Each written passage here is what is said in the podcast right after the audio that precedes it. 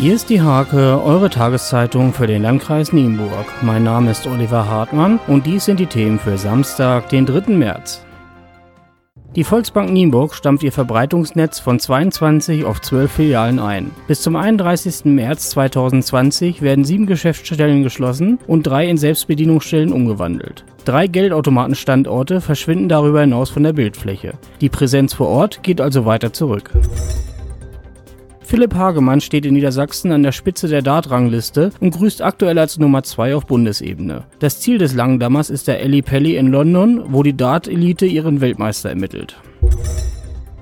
Tierärztin Dr. Katja Lehmann aus Schessinghausen unterstützt die Haustierarbeitsgemeinschaft der Oberschule Maglohe. Sie ist für die Initiative Liebe fürs Leben in vielen Schulen unterwegs. Normalerweise hat sie Stofftiere dabei, diesmal rückte aber ihr Hund Blue in den Mittelpunkt des Unterrichts.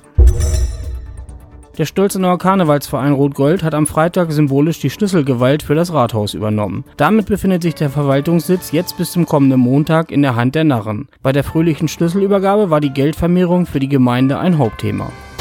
Zum Sport. Nach drei Jahren ist im Sommer für Tim Rehm in Drakenburg Schluss. Der Trainer des Bezirksligisten will sich mehr der Familie widmen und hat daher sein Engagement beim TUS nicht verlängert. 2017 war er mit dem Team in die Kreisliga abgestiegen, 2018 aber direkt wieder auf. Ein Nachfolger für Tim Rehn steht bislang noch nicht fest.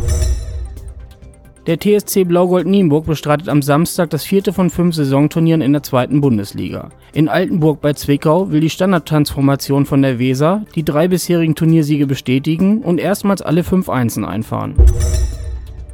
In der Tischtennis-Bezirksliga steht der Meister bereits fest. Der MTV Bücken darf nach dem 9:3-Erfolg über die SV Irichshagen die Korken knallen lassen.